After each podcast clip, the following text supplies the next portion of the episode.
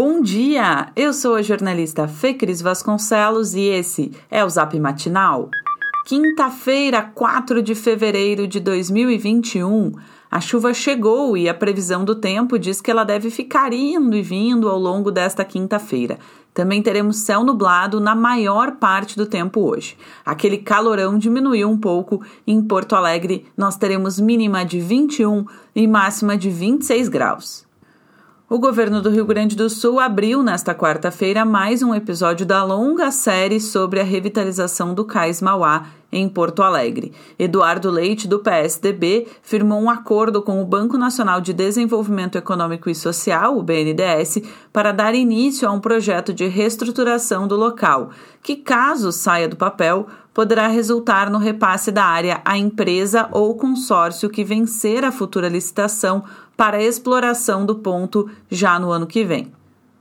Pelo contrato assinado ontem, o projeto de revitalização deverá ser entregue até outubro. O Piratini então prevê lançar um edital em dezembro. O secretário estadual de Planejamento e Gestão, Cláudio Gastal, acredita que o início de toda a operação no futuro Cais Mauá leve pelo menos três anos. Já o quarto distrito de Porto Alegre é palco para novas tentativas de reforma. O planejamento estará a cargo do vice-prefeito Ricardo Gomes do DEM. Após uma primeira reunião com secretarias envolvidas neste complexo trabalho, a ideia, destacada pela colunista do Grupo RBS, Rosane de Oliveira, de fatiar a área e concentrar as ações em partes, iniciando, se a decisão prosperar, pela área onde está a fábrica do futuro.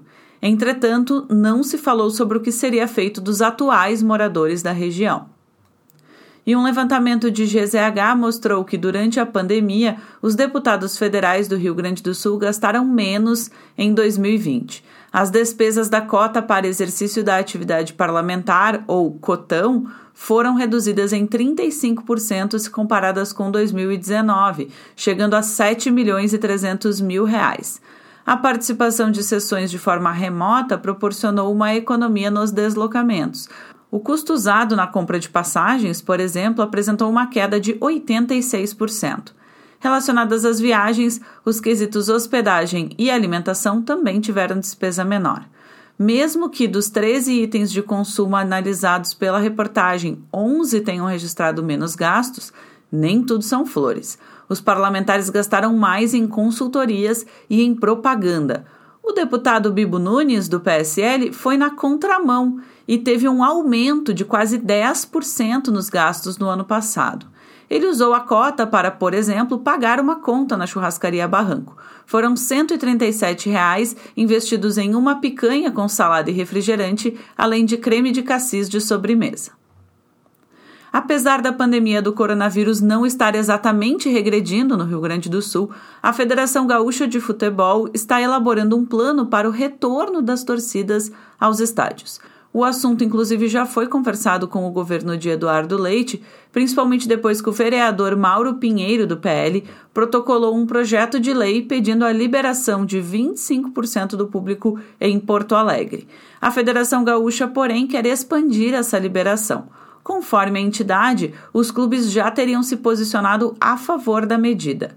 No entanto, qualquer movimento nessa direção só seria feito com o plano do governo estadual durante a pandemia fica o registro de que, apesar da tentativa de normalização da nossa atualidade por parte de algumas entidades, o Estado registrou ontem mais 48 mortes relacionadas à Covid-19.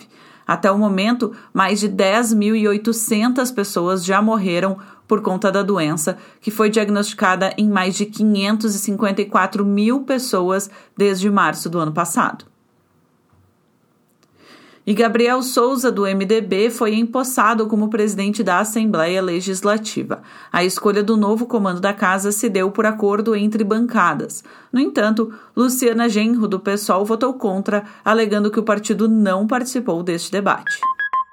E esse foi o Zap Matinal, feito com base em conteúdos dos sites G1RS, GZH, Sul 21, Jornal Correio do Povo, Jornal VS e Jornal do Comércio. Nós trazemos notícias gratuitas todos os dias no seu celular. Se você quiser sugerir a alguém para também receber esses boletins, o link está no texto que você recebeu. Um abraço e excelente quinta-feira.